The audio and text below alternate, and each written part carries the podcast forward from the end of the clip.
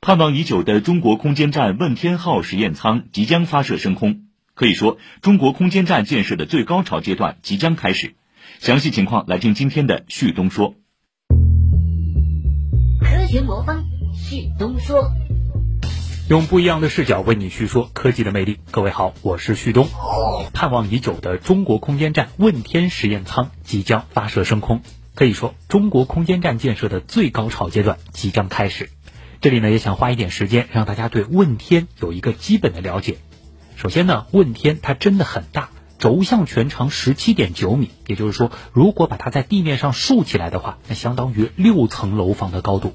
要知道，这个长度已经超过了国际空间站的任意舱段，甚至比天河号核心舱的轴向长度还要长上一点三米。由此呢，它也成为了当今世界轴向长度最长的单体载人航天器。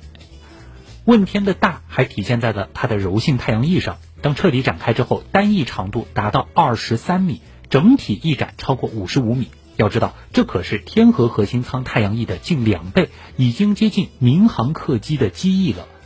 而且呢，它们还具有三百六十度旋转功能，可以无死角的接收太阳光照，就像是大型风车一样在太空当中旋转。这就可以为空间站提供稳定充沛的电力供应。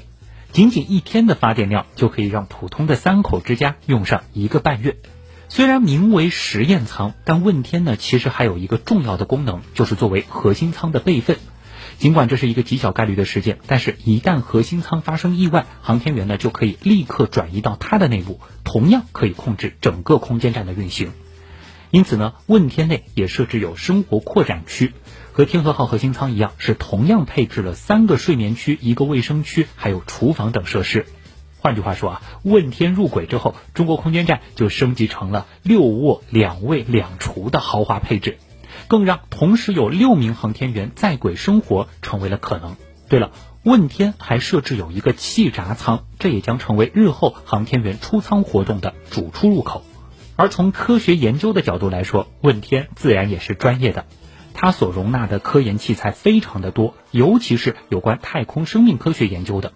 这其中呢是包括了八个科学实验机柜和二十二个舱外载荷适配器，可以支持开展单学科或者是多学科交叉的空间科学实验，为我国开展系列化长期空间科学研究提供了更大的实验平台。